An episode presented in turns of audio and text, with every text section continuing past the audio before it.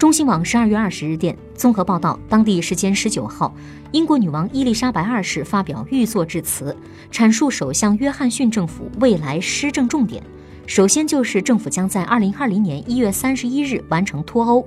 另一方面，苏格兰首席部长斯特金表示，将向伦敦提交苏格兰独立公投的官方请求。